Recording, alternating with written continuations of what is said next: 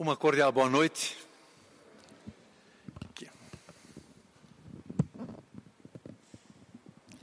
Que, a graça e a paz de nosso Senhor Jesus seja com todos nós. É um baita propósito esse que vocês têm de mergulhar no livro de Salmos. É, João Calvino uma vez escreveu que não existe nada na nossa alma que não esteja registrado nos Salmos. É por isso que são 150 e alguns bem compridinhos. Eu quero iniciar hoje à noite é, falando do Salmo número 1, que é, por assim dizer, a porta de entrada no saltério.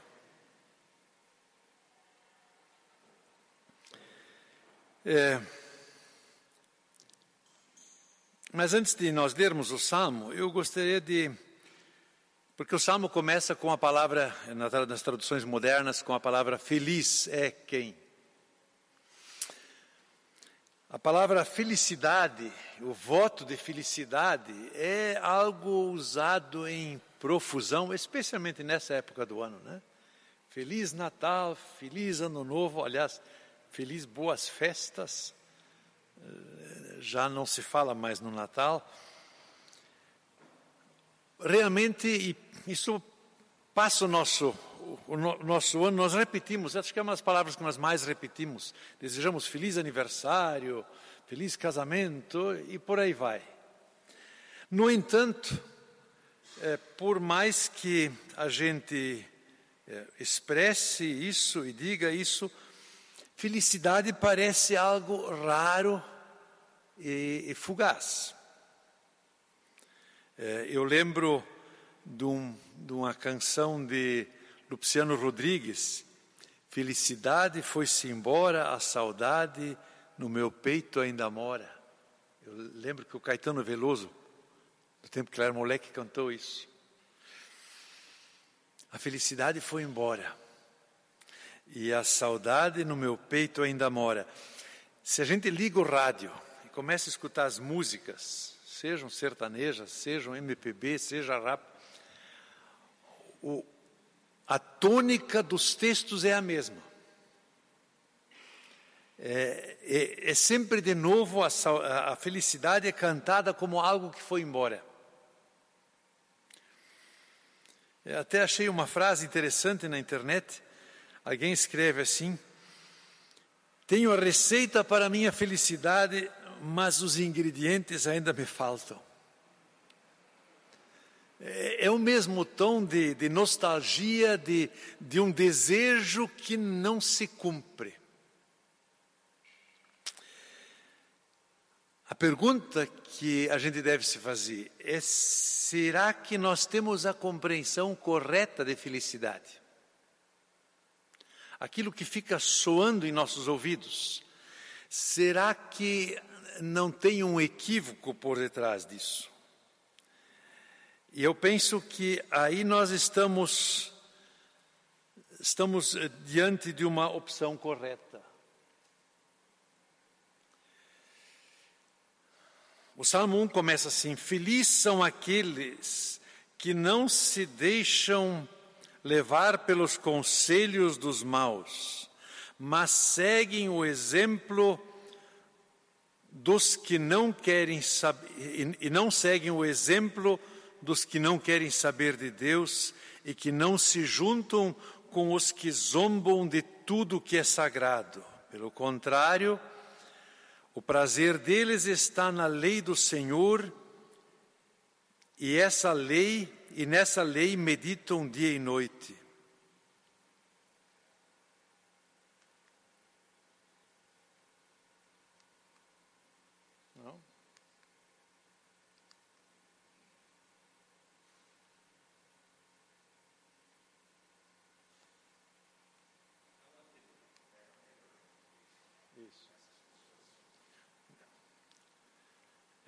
Os slides não estão. Não, mas estão alguma coisa está errada aí, não, não faz mal. Então eu continuo. Essas pessoas são como árvores que crescem à beira do riacho, elas dão frutas no tempo certo e as suas folhas não murcham. Isso. Assim também tudo tudo que essas pessoas fazem dá certo. O mesmo não acontece com os maus. Eles são como palha que o vento leva. No dia do juízo, eles serão condenados e ficarão separados dos que obedecem a Deus. Pois o Senhor dirige e abençoa a vida daqueles que lhe obedecem, porém o fim dos maus são a desgraça e a morte.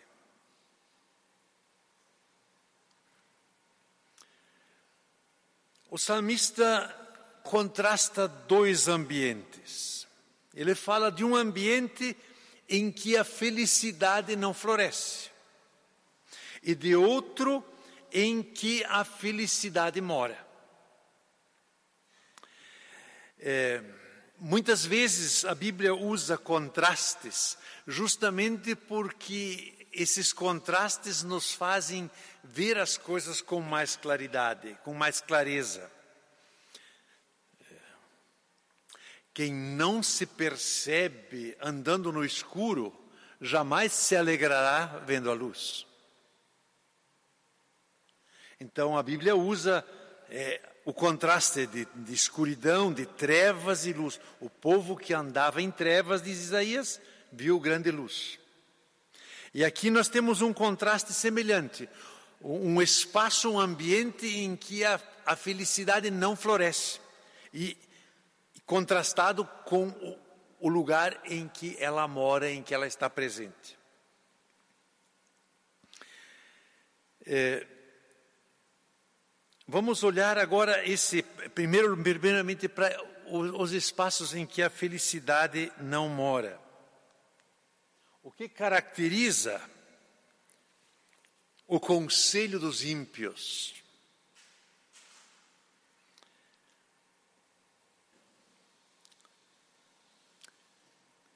Às vezes a gente pensa numa coisa escandalosa. Não, não. O conselho dos ímpios é todo conselho que não leva em conta que Deus é real e que Deus é Senhor. Ele pode ter, ser muito sensato, muito lógico, muito coerente, mas se ele tem como pressuposto que Deus não é o Senhor, é um conselho ímpio que não procede da fé.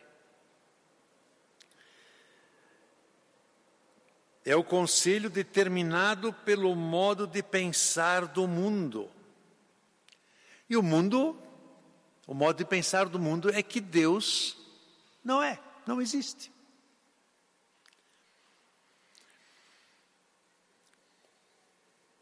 Você não encontrou alguém já dizendo: Bom, isso é tua verdade. Cada um escolhe a sua verdade. Pois onde, onde as verdades são fruto de nossas decisões e de nossas opções, você pode ter certeza que está dando ouvido ao conselho de ímpios. Então é uma realidade muito presente à nossa volta. E o salmista diz: onde esses conselhos são ouvidos e são seguidos, não pode haver felicidade.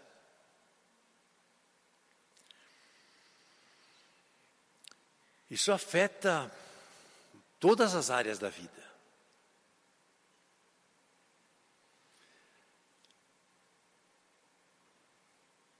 O que que, por exemplo, é, de que direitos eu, eu de, de que direitos eu devo fazer uso? Devo fazer uso de todos os direitos? Eu lembro da minha mãe quando o diagnóstico de câncer dela chegou a detectaram que estava na coluna vertebral e ela desistiu de todos os tratamentos em Florianópolis há 30 e poucos anos atrás. E o médico insistia que ela continuasse. Ela disse: Não, doutor, use a medicação que o senhor tem para alguém que pode salvar a vida. A minha, não, o senhor não salva mais. Não vou fazer uso desse direito. Não tenho o direito de usar um medicamento que pode ajudar outro, se para mim não ajuda.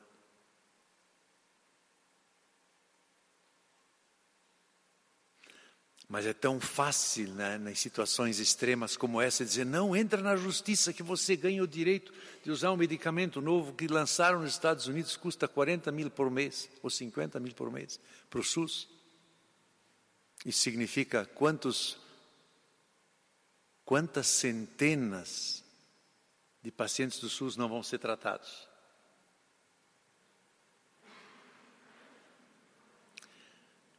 Conselho que não brota do coração de Deus não vai redundar em felicidade.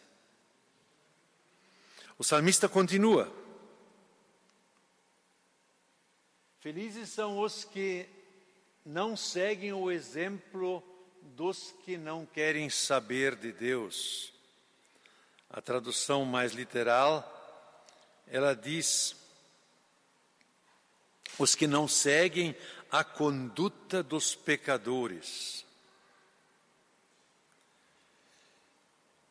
Não só as crianças pequenas vivem de imitação, nós adultos também.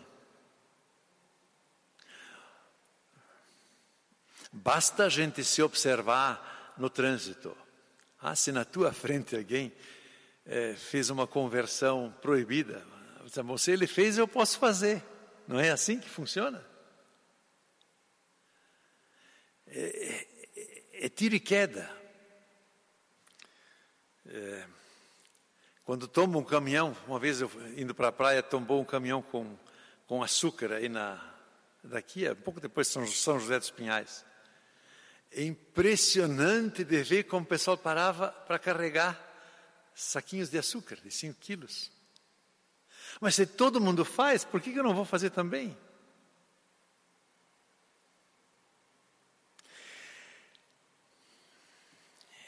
O mecanismo da imitação é, é, é muito forte. Claro que a gente observa isso em crianças pequenas. De repente uma criança de um ano sabe lidar com o celular, né? Vai passando o dedo e sabe. É, é um mecanismo, de, mas ele funciona assim conosco também, só que em coisas muito mais trágicas. Ah, se, se todo mundo apela para o divórcio, por que não? Se todo mundo apela para o aborto, por que não?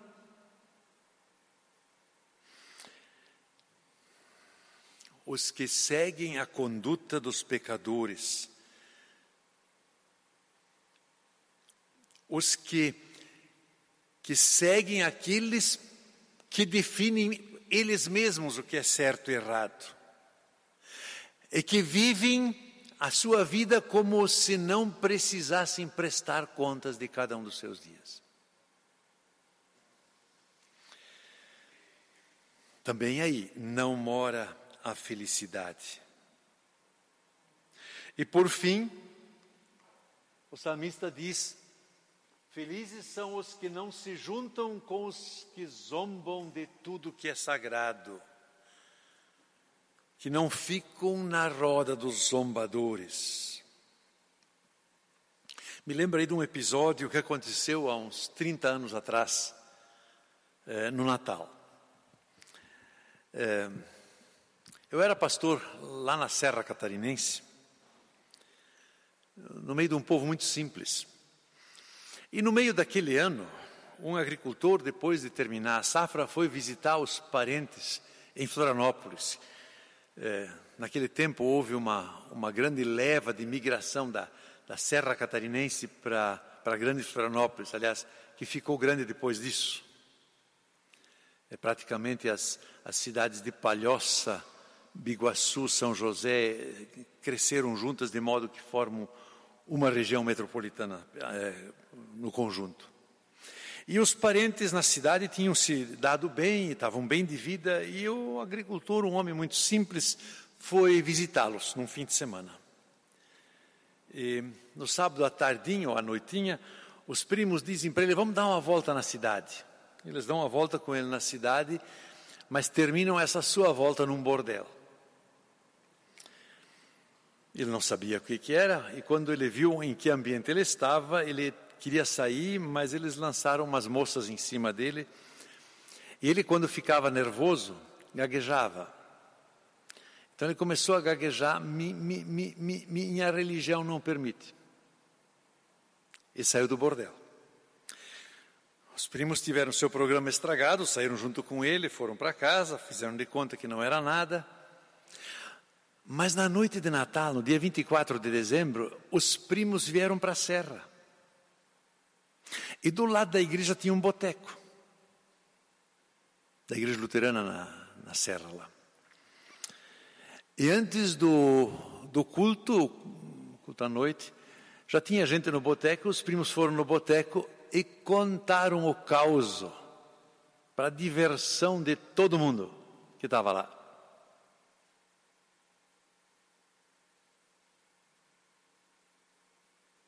A roda dos escarnecedores.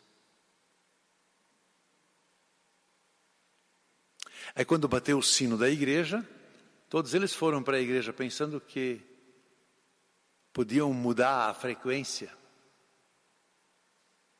Não, não dá para mudar a frequência. Pode esquentar banco de igreja quanto for. Se teu ambiente é a roda dos escarnecedores, e se na roda dos escarnecedores você não tem coragem, nem que seja gaguejando, de protestar o que te orienta, então você não vai experimentar felicidade. Porque nessa roda, nesse ambiente, a felicidade não floresce. Como nós, como nós vemos, nesses três ambientes, eles têm uma coisa em comum. Eles entendem a palavra felicidade numa conjugação bem especial. Eu quero ser feliz. O que importa é a minha felicidade. Felicidade é o que satisfaz o meu eu.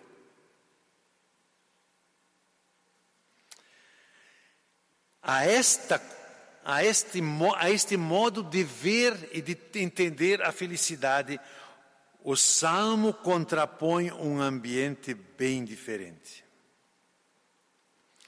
Ele diz que a felicidade mora onde há satisfação na lei do Senhor e onde se medita nela de dia e de noite.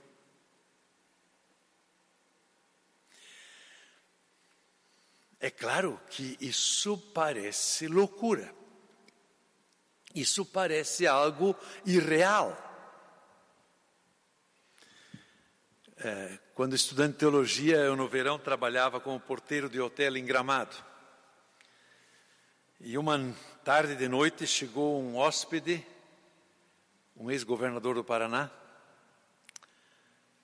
e eu estava lendo a Bíblia. E ele entrou no saguão do hotel e eu lhe fui atender. E ele perguntou para mim, moço, o que, que você estava lendo? Estava lendo? Eu disse, a Bíblia. Ele disse, moço, esse livro está ultrapassado. Não é difícil de encontrar quem pensa e quem diga, diga isso, porque essa é a marca da, da realidade da nossa volta. Quer dizer, o que o salmista aqui afirma é algo que vai na contramão de qualquer cultura em qualquer tempo. Mas aí você pergunta como é que a felicidade mora e, e, e, se, e é concedida a quem tem prazer na lei do Senhor e medita nela de dia e de noite. A Bíblia não é um livro de mil e poucas páginas. Centenas de capítulos. É, é verdade. É um livro enorme, grandioso. Você não conhece aquela história do rabino que perguntou para Jesus: Senhor, eh, e o que, que é importante na Bíblia? Mateus 12, não, Marcos 12. É, e Jesus responde: o mais importante na lei é isso. Ouve, ó Israel, o Senhor, o nosso Deus, é o único Senhor.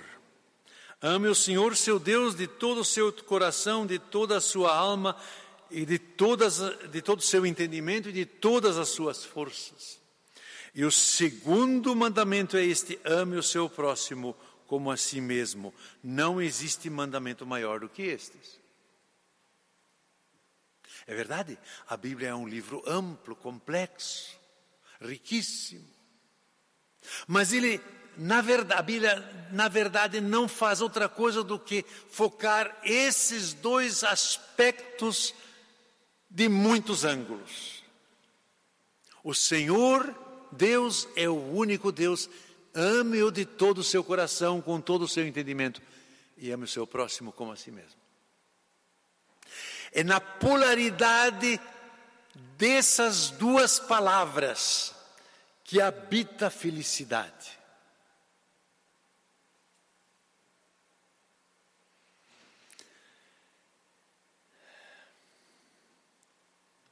E aí o salmista faz uma comparação extraordinária.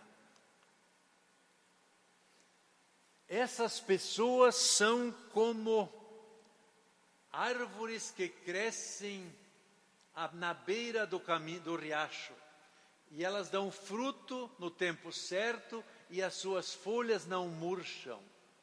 Assim também tudo o que elas o que essas pessoas fazem dá certo.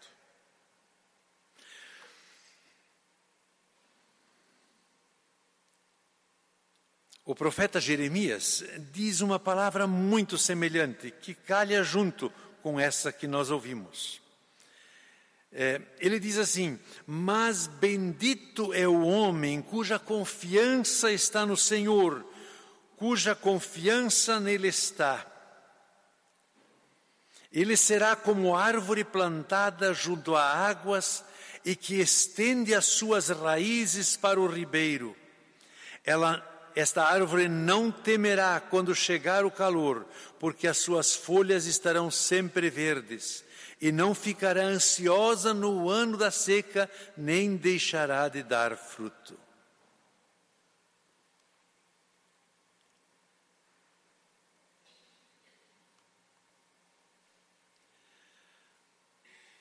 O salmista diz que quem tem seu prazer na lei do Senhor e quem medita nela, quem permite que a sua vida seja orientada por esses esses dois grandes e fundamentais mandamentos, amor a Deus e amor ao próximo, é como árvore plantada à beira de um riacho.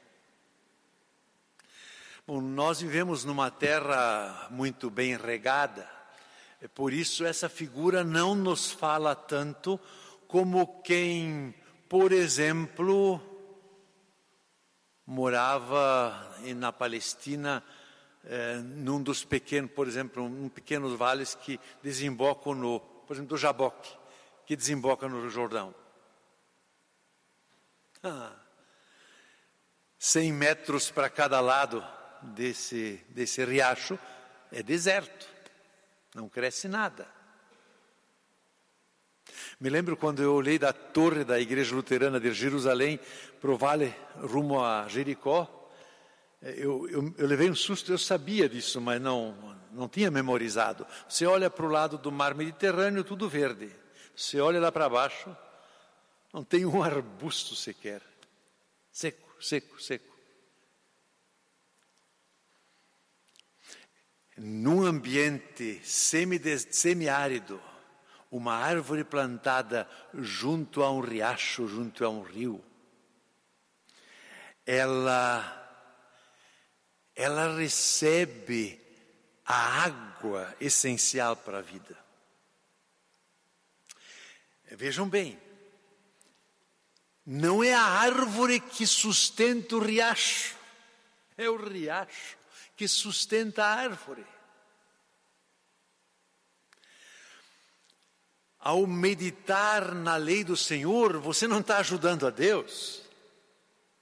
Ele não precisa disso. Ao meditar na palavra de Deus, você se posiciona junto ao riacho.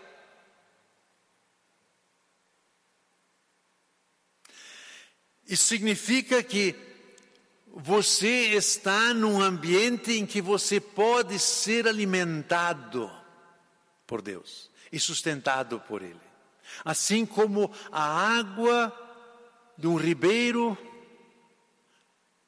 sustenta a árvore que está plantada junto a ele. E aí, aí especialmente a palavra de Isaías, de, de Jeremias, ela aponta para um aspecto importante que o salmista certamente também menciona. A árvore plantada junto ao riacho, ela estende as suas raízes para junto do riacho. Que comparação melhor a gente poderia ter para, para a oração? Na abertura do culto foi dito que a oração essencialmente não é dizer os nossos desejos para Deus, mas é de permitir que o nosso ser entre em sintonia com a vontade de Deus.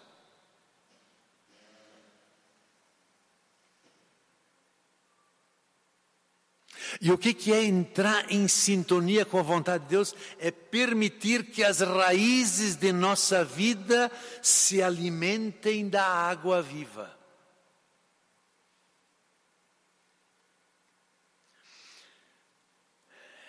Então, assim como a árvore plantada junto ao riacho, estende as suas raízes para, as, para absorver a água, encontrar a água. Nossa oração, outra coisa não é do que estender o nosso pedido, o nosso desejo e pedir a Deus por sustentação divina para a nossa vida.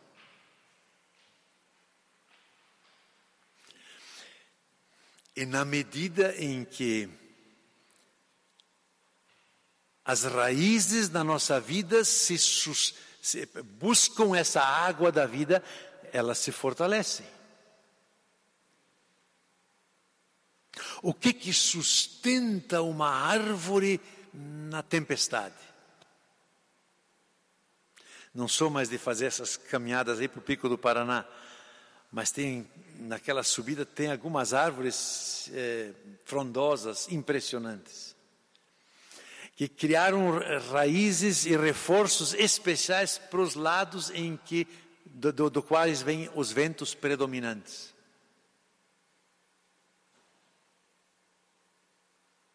A mesma coisa acontece com quem se abastece em Deus.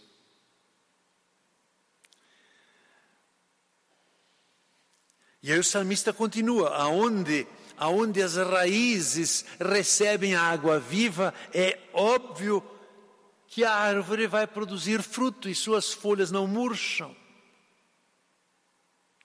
E aí tem mais uma coisa interessante que o salmista insinua aqui, na comparação, ao compararmos com a árvore. Ele está dizendo: uma árvore não produz frutos para si mesma.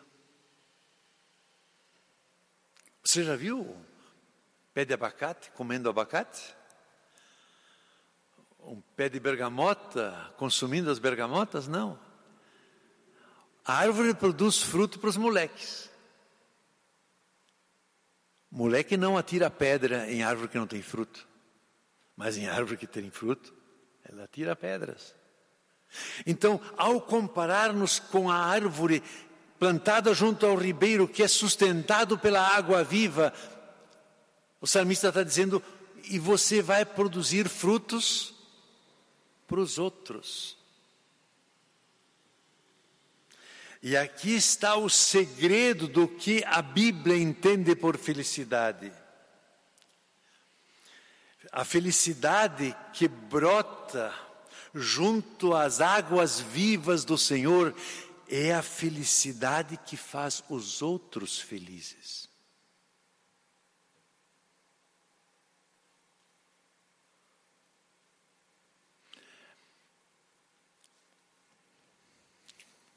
É claro. Me lembro numa caminhada aí para o Pico do Paraná, nós passamos por uma chácara abandonada, tinha, tinha é, caqui maduro. Tão maduro que os passarinhos tinham já avançado na maior parte das frutas. Como foi gostoso comer aqueles caquis quando a gente voltou cansado da caminhada. A felicidade da árvore era satisfazer quem tinha fome. A felicidade que Deus produz em nós, quando somos plantados junto ao seu ribeiro, é que Ele nos usa para fazer outros ficarem felizes. E isto é uma felicidade, e estes frutos não há tormenta que destrua.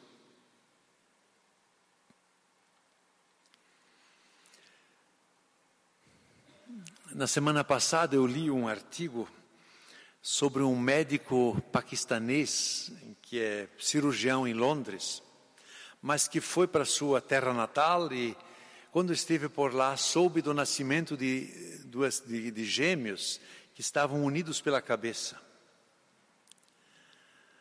E quando ele viu a foto no jornal, ele achou um meio de comunicar aos pais dessa criança: eh, eu acho que essas crianças são operáveis.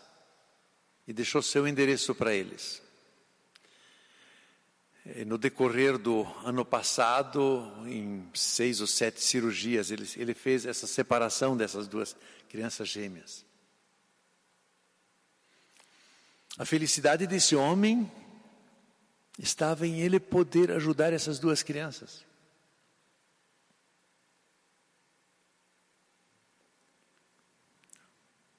Por mais trabalho que lhe tivesse dado.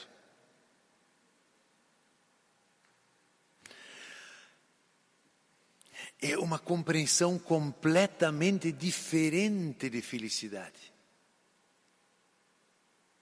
Porque a compreensão de felicidade egocêntrica que rege o mundo, ela nunca acontece porque o nosso coração, por definição, é insatisfeito.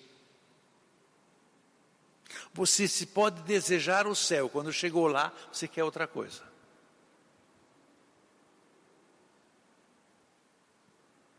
Por mais que a propaganda lhe insinue que o, o último modelo de celular vai lhe fazer mais feliz, você não vai usá-lo de modo mais sensato do que usou o anterior.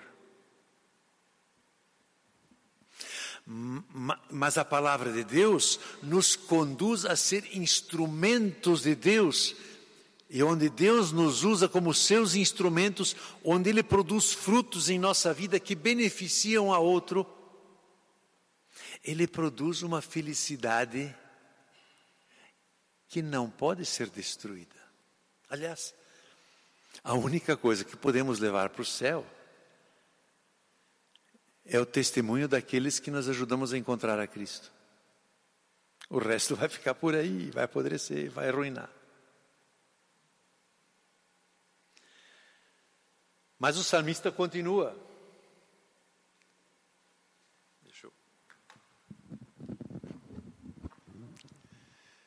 Mesmo que o mesmo não acontece com os maus, eles não são como eh, eles são como a palha que o vento leva. No dia do juízo, elas serão condenadas e ficarão separados dos que obedecem a Deus. Pois o Senhor dirige e abençoa a vida daqueles que lhe obedecem. Porém, o fim dos maus são a desgraça e a morte.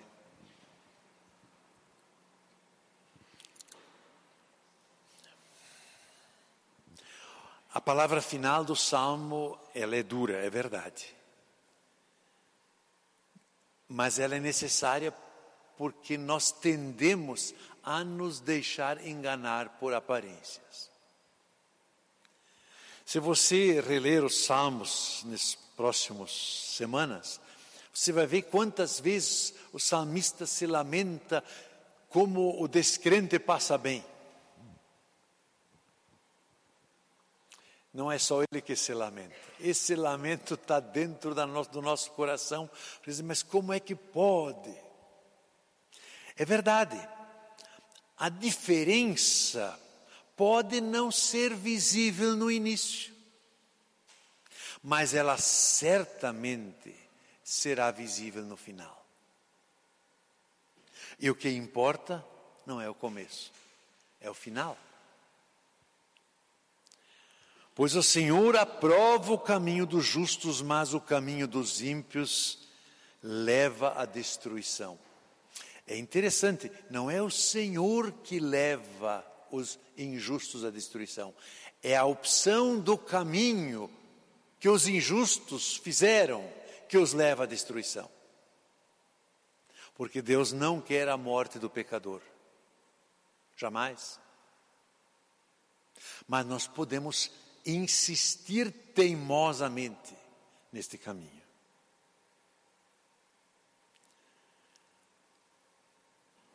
O apóstolo Pedro, no final da sua segunda carta, capítulo 3, versículo 7 e 18, ele diz assim: Portanto, amados, sabendo disso, guardem-se para que não sejam levados pelo erro dos que não têm princípios morais nem percam a sua firmeza e caiam. Cresçam, porém, na graça e no conhecimento de nosso Senhor e Salvador Jesus Cristo. A Ele seja a glória, agora e para sempre.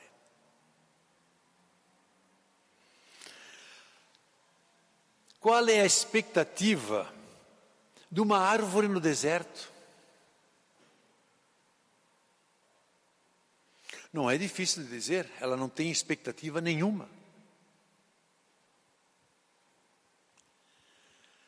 Qual é a expectativa de uma árvore num lugar que ontem pegou uma chuva, está bem regado hoje, mas a chuva que pegou ontem foi a última para o próximo século?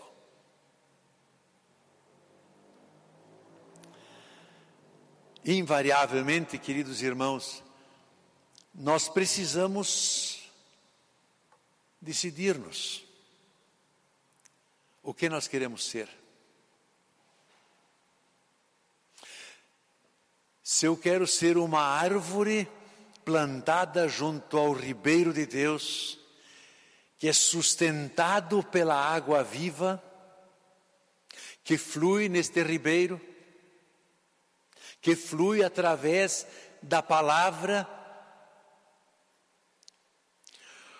ou se eu quero correr atrás das promessas enganosas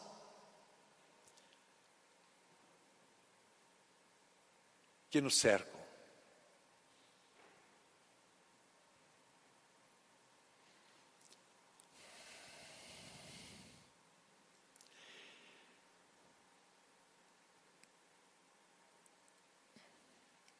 No Salmo 2, você vai encontrar uma pista de quem Deus destinou para ajudar você a perseverar nesse caminho.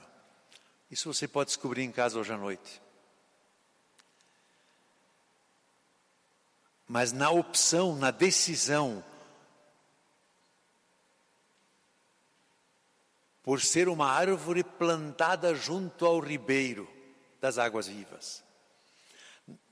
Tanto você como eu precisamos de ajuda. E essa ajuda só aquele que Deus destinou para nos prestar essa ajuda pode nos, pode nos dar. Curvemos nossas cabeças para uma palavra de oração.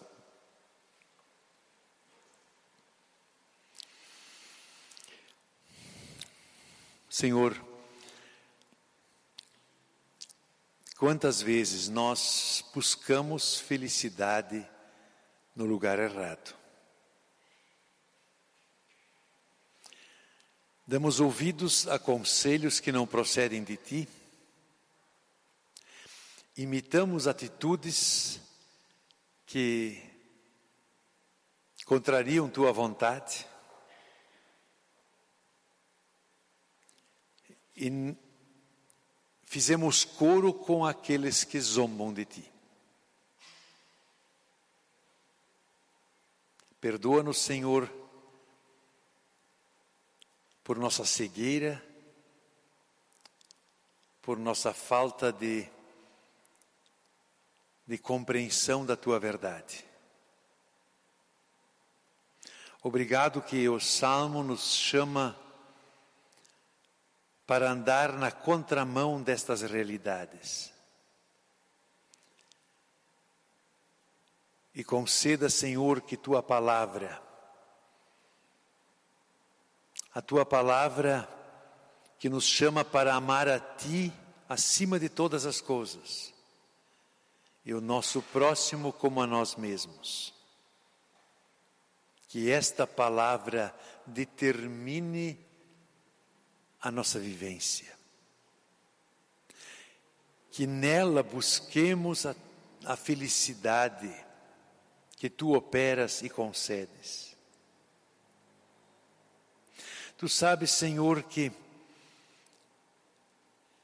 que neste caminho nós não conseguimos andar sozinhos e por nós mesmos. Por isso, planta-nos junto a este ribeiro Faze suas águas inundar o chão à nossa volta. E faze, Senhor, nossas raízes se estender para as águas da vida. Ensina-nos, Senhor, a orar, a clamar por tua ajuda em todas as situações de nossa vida e seja gracioso conosco. Obrigado, Senhor, que no Salmo 2 tu já prometes a ajuda de Jesus, teu Filho amado. Que possamos beneficiar-nos da Sua mão estendida hoje e todos os dias que tu nos concedes. Amém.